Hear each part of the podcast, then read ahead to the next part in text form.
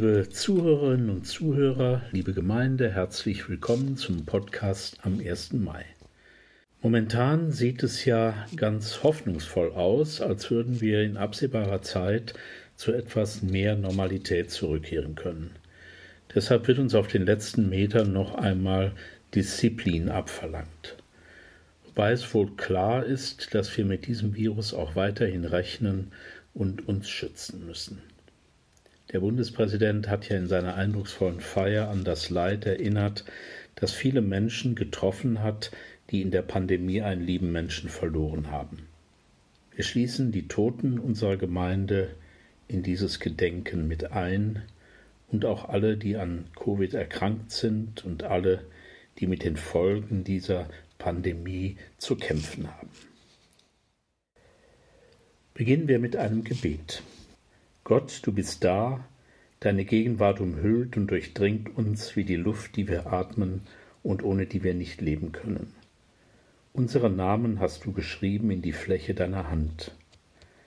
Gib, dass wir dir ganz vertrauen und leben ohne Angst. Darum bitten wir durch Christus, unseren Herrn. Amen.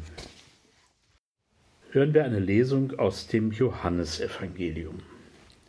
In jener Zeit sprach Jesus zu seinen Jüngern, Ich bin der wahre Weinstock und mein Vater ist der Winzer. Jede Rebe an mir, die keine Frucht bringt, schneidet er ab, und jede Rebe, die Frucht bringt, reinigt er, damit sie mehr Frucht bringt. Ich bin der Weinstock, ihr seid die Reben. Wenn ihr in mir bleibt und wenn ich in euch bleibe, dann bringt ihr reiche Frucht. Denn getrennt von mir könnt ihr nichts vollbringen. Evangelium unseres Herrn Jesus Christus. An unsere Gemeindefahrt durch Burgund wurde ich erinnert, liebe Schwestern und Brüder, beim Evangelium heute. An die Fahrt durch die Weinberge, kilometerweit, erstrecken sie sich über die sanfte, hügelige Landschaft, ein wunderschöner Anblick.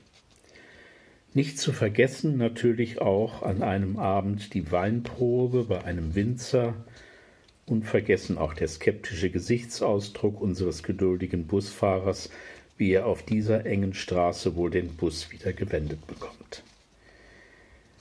Beim Winzer wurde uns der Keller erklärt, wie die Trauben zu Wein werden, weißer oder roter oder auch Sekt, der dort Cremant genannt wird, und zur Verkostung gab es dann ein einfaches Essen.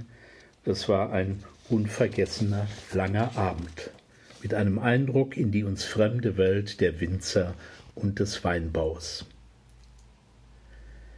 Im Evangelium nun sagt Jesus, ich bin der Weinstock, ihr seid die Reben und mein Vater ist der Winzer. Es lohnt sich, dieses Bild einmal genauer anzuschauen für die Zuhörer Jesu damals ein durchaus vertrautes Bild. Weinbau gab es in Israel seit langem. Er war ein bedeutender Wirtschaftsfaktor. Er wurde exportiert.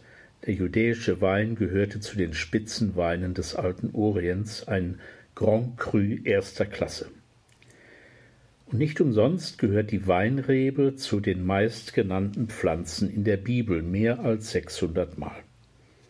Wein war alltäglich und Weinbau, das kannte man. Und Wein, das war nicht nur ein Getränk, es war weit mehr. Der erste Weinbauer, nach der Bibel, damit fängt es hier an, der erste Weinbauer war Noah. Derselbe Noah, der in der Arche mit seiner Familie und vielen Tieren die große Flut überlebte. Direkt nach der großen Flut heißt es dann, und Noah, der Ackerbauer, begann und pflanzte einen Weinberg.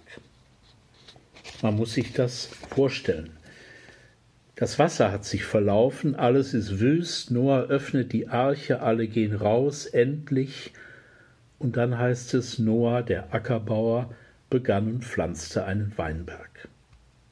Als wenn es nach der großen Flut nichts Dringenderes gegeben hätte, doch wohl eher mal aufräumen, ein Haus bauen, Äcker anlegen, Ställe und Weide für das Vieh und so weiter und so weiter. Das werden sie wahrscheinlich auch gemacht haben, natürlich, Aber darüber lesen wir nichts in der Bibel, sondern am Anfang, ganz wichtig, an dem Neuanfang von allem steht der Weinberg. Der Wein, er ist das Kostbarste, was die Erde hervorbringt. Es ist der Wein, der des Menschen Herz erfreut, wie es im Psalm heißt, und nicht das Zwiebelfeld oder der Weizenacker. Unter dem Weinstock sitzen, das ist das biblische Symbol für ein Leben in Friede und in Sicherheit. Wein, er steht in der Bibel für das, was Leben lebenswert macht. Nicht abstrakt, wie man das in einer Monstranz verehrt, sondern ganz praktisch, indem man ihn trinkt. Bis heute lautet der jüdische Trinkspruch, wenn man den mit dem Wein anstößt, Lechaim auf das Leben. Und beim jüdischen Purimfest gehört das Weintrinken zu den sieben Pflichten. Man muss Wein trinken an diesem Tag. Auch im Johannesevangelium kommt er ja gleich am Anfang vor. Der Wein, das erste öffentliche Auftreten Jesu, geschieht bei der Hochzeit zu Kana, wo das Wasser zu Wein wird, in einer Fülle, umgerechnet sind das ja über 700 Liter. Damit das Fest weiter gefeiert werden kann, das Fest der Hochzeits- und der Lebensfreude.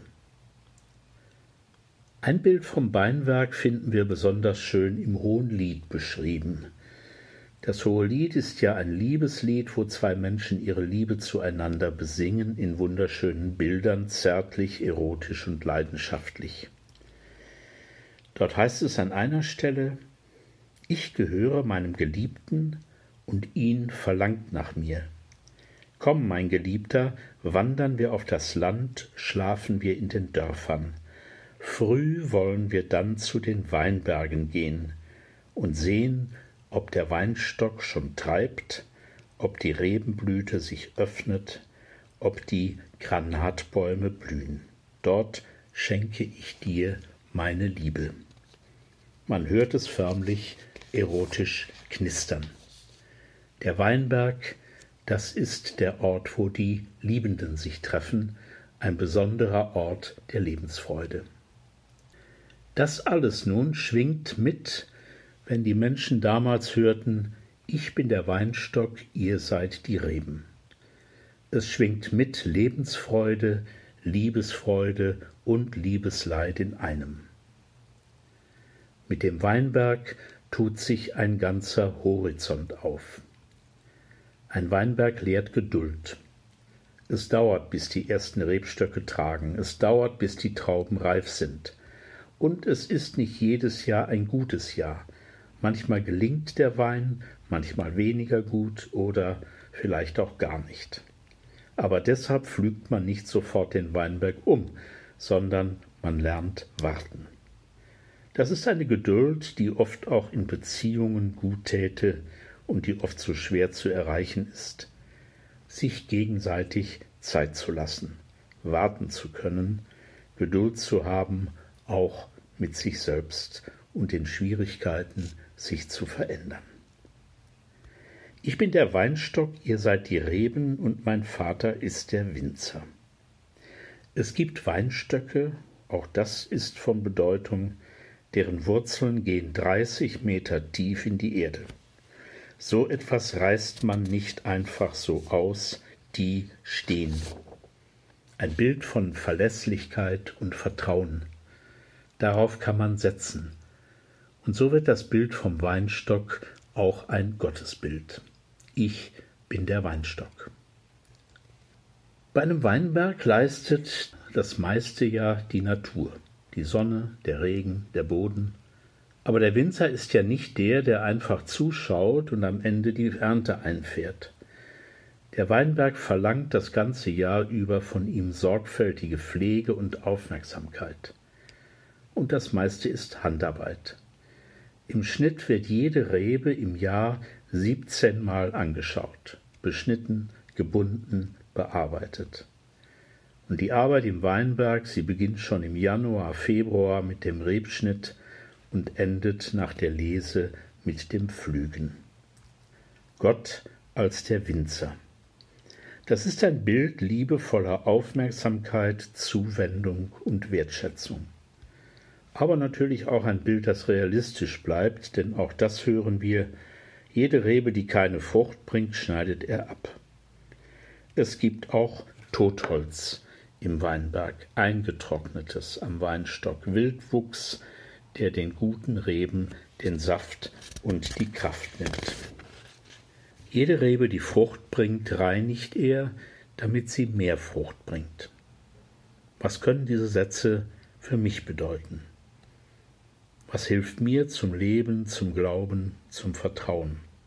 Wo sollte ich mich verändern? Was ist das Totholz bei mir? Gott ist der Liebende mit viel Zuwendung und darin aber auch die liebevoll kritische Instanz, die mir gegenübersteht und die mich auch anfragt. Jesus sagt, ich bin der Weinstock, ihr seid die Reben. Wie die Reben aus sich keine Frucht bringen kann, sondern nur, wenn sie am Weinstock bleibt, so könnt auch ihr keine Frucht bringen, wenn ihr nicht in mir bleibt. Das sagte sich die junge Kirche damals in der Verfolgung und Bedrängnis, die Kirche des Johannesevangeliums, damit ringt sie über den richtigen Weg. Was ist das Beispiel, das Jesus uns mit seinem Leben gibt, dass wir in ihm bleiben und er in uns? Vielleicht haben Sie sich an das Vertrauen erinnert, aus dem er gelebt hat, oder daran, mit welchem Freimut er sich über Gebote und Gesetze hinwegsetzen konnte. Der Sabbat ist für den Menschen da und nicht der Mensch für den Sabbat damit Menschen nicht unter die Räder kommen. Oder seine Leichtigkeit, niemanden aus seiner Nähe auszuschließen, der Freund, der Zöllner und der Sünder. Und wie konsequent er dann seinen Weg auch zu Ende gehen konnte. Es ist das Beispiel seines Lebens, das uns orientiert. Das Risiko des Vertrauens und des Glaubens immer wieder zu wagen, bleibt so in mir dann bleibe ich in euch. Nicht um dogmatische Richtigkeiten geht es dabei, sondern um die Orientierung am gelebten Leben Jesu selbst. Ich bin der Weg, die Wahrheit und das Leben oder anders gesagt, ich bin der Weg und dieser Weg bedeutet Wahrheit und Leben. Wo wir auch in der Bedrängnis nicht auf die Lebensfreude verzichten wollen und sollen, denn wir sind Reben am Weinstock im Weinberg Gottes. Der Weinberg, der steht für die uns von Gott immer wieder zugedachte und gewollte Lebensfreude. Das Fest Purim verpflichtet die Juden zum Weintrinken. So ein Fest kennen wir bei uns leider nicht. Aber auch wir können ja mit gutem Gewissen Sie und ich heute Abend eine Flasche Wein aufmachen und dann miteinander anstoßen und sagen Lechaim auf das Leben und auf die Lebensfreude. Dass wir in ihm bleiben, tief verankert und er in uns. Amen.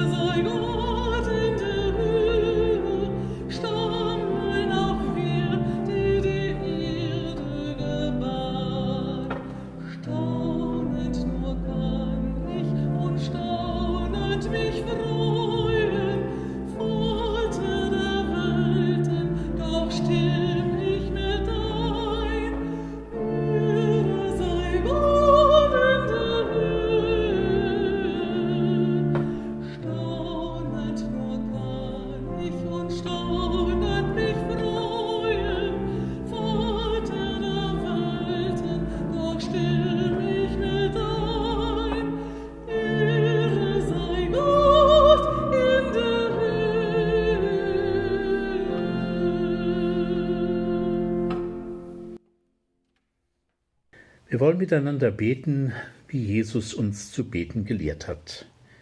Vater unser im Himmel, geheiligt werde dein Name, dein Reich komme, dein Wille geschehe wie im Himmel so auf Erden. Unser tägliches Brot gib uns heute und vergib uns unsere Schuld, wie auch wir vergeben unseren Schuldigern. Und führe uns nicht in Versuchung, sondern erlöse uns von dem Bösen. Denn dein ist das Reich und die Kraft und die Herrlichkeit in Ewigkeit. Amen. Bitten wir Gott um seinen Segen. Schenke deinen Segen, Gott, unserer Welt, und bleib uns treu in allem, was geschehen kann. Wir wollen unser Dasein mit seinen Sorgen und Freuden aus deiner Hand empfangen, und wir erhoffen ein geglücktes Leben, hier und jetzt und immer. Und so segne und behüte sie alle und ihre Lieben, der gute und der barmherzige Gott, der Vater und der Sohn und der Heilige Geist. Amen.